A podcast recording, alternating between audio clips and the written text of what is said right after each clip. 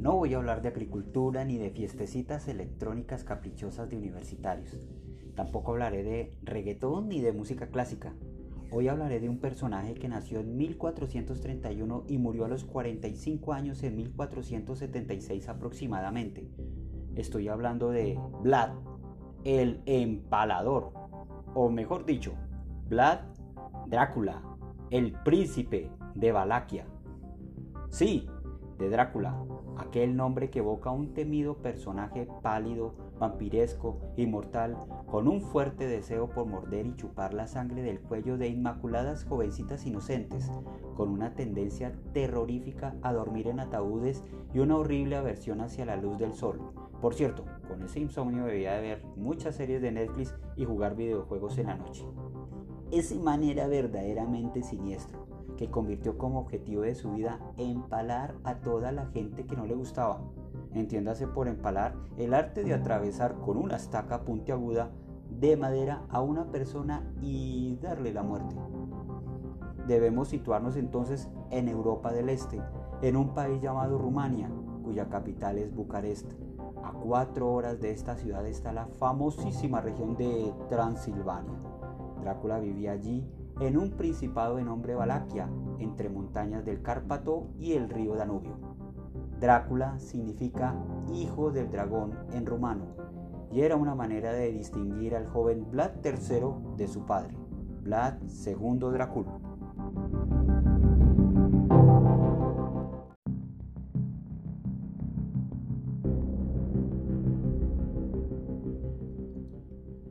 Drácula tuvo una infancia difícil a los 11 años fue capturado por el imperio otomano o turco, separado de su familia y llevado a una ciudad llamada Adrianópolis, hoy llamada Edirne, ubicada en el país de Turquía.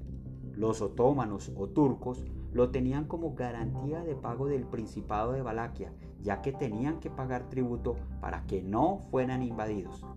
Allí estuvo varios años prisionero, pero como el hombre era muy fregado y un cabronazo de pies a cabeza, era azotado, apaleado y torturado frecuentemente por su insolencia. Mientras tanto, con el paso de los años a la región de Valaquia, llegó un ejército al mando de un man llamado Vladislav, que se apoderó del trono.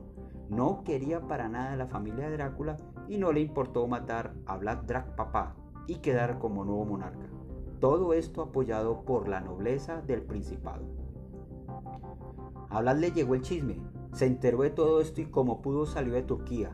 Con su apoyo armó un ejército y se vino a Valaquia a ver qué pasaba. Ah bueno, y de paso a hacer una cruel, sangrienta y deliciosa venganza.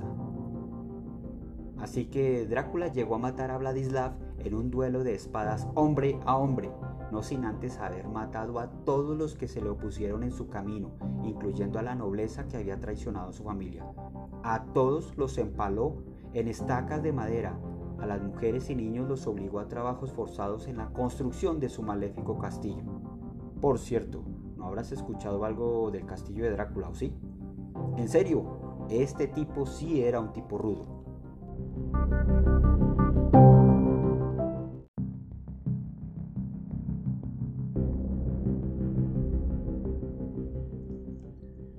Ya en el poder de Valaquia, Drácula arrasó con gran parte de Transilvania. Su ejército, además de saquear todo lo que encontraba, se caracterizó por empalar a cualquier inocente que se le cruzaba. Persiguió pobres, ricos, gente sin techo, delincuentes, testigos de Jehová, vendedores de Herbalife, políticos, estudiantes universitarios, rebeldes, izquierdistas y derechistas, ancianos en silla de ruedas, caballos y todo aquel que se juzgaba como peligroso o inútil para su reinado. Mejor dicho, mano de hierro y corazón de hierro, y mientras mantenía el pago de tributo a los otomanos.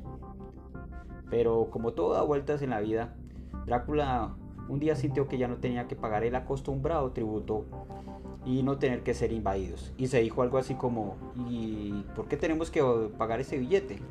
Así que se puso de rebelde y se puso a invadir, incendiar y atacar territorio de los turcos. Mehmed el Conquistador, quien era el sultán de los turcos y conocía a Drácula, entonces mandó dos emisarios para que averiguaran qué le estaba pasando al joven, pero este decidió matarlos como era su costumbre. Esto sí emberracó a Mehmed, quien armó un ejército de 100.000 turcos para vengarse y se vinieron para Valaquia bien embravecidos. El pobre Drácula no tenía sino 20.000 soldados, pero eso no le achicaba el ímpetu ni las ganas de ver correr sangre protegiendo su territorio. Así que se armó tremenda batalla tipo guerra de guerrillas, hasta que un día Vlad Drácula se le ocurrió atacar por sorpresa al campamento del sultán en la noche. Entonces unos 7000 balacos se disfrazaron de otómanos y entraron sigilosamente al campamento incendiándolo todo. Hubo miles de muertos y mucha sangre se regó en la confusión. Imagínense al pobre Mehmet corriendo en calzoncillos con su osito de peluche en la mano tratando de subirse a su caballo, porque los balacos lo querían muerto. El ataque fue muy audaz, pero no sirvió de mucho porque Mehmet pudo escapar y el avance del ejército otomano prosiguió. Ahora Drácula tendría que pensar qué más hacer, pero este mantenía otro as bajo su capa, digo, bajo su manga. Entonces, cuando el ejército otomano se acercó al castillo del conde, este lo recibió con un ejército de 20.000 prisioneros de guerra, muertos, todos empalados en medio del bosque.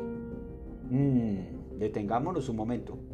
A medida que se acercaban al castillo, 20.000 muertos regados cada uno en una estaca, los turcos se impresionaron muchísimo así que decidieron dar media vuelta, pies en polvorosa y regresar espantados ante semejante encarnizado evento. La verdad parecían adolescentes corriendo y gritando después de ver una película de terror. Hoy en día, ese bosque se le conoce como el bosque de los empalados. Pero bueno, entre idas y venidas, yo te ataco, tú me atacas, pasaron los años. Los otomanos siguieron fregando a los balacos y en 1476 Drácula muere en una batalla, pero ese año ya no era el príncipe querido porque todos se habían mamado de él. Su cabeza fue llevada a Estambul en Turquía y las pusieron clavada en una estaca bien visible para que todos vieran cómo había acabado. Hoy Drácula se considera un héroe y un patriota en su país, Rumania.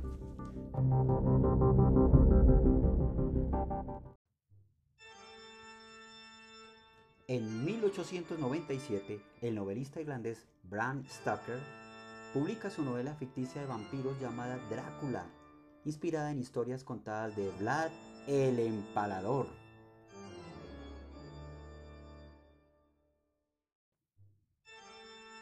Escuchamos de fondo la tocata y fuga en re menor de Johann Sebastian Bach, por allá en 1700 y algo.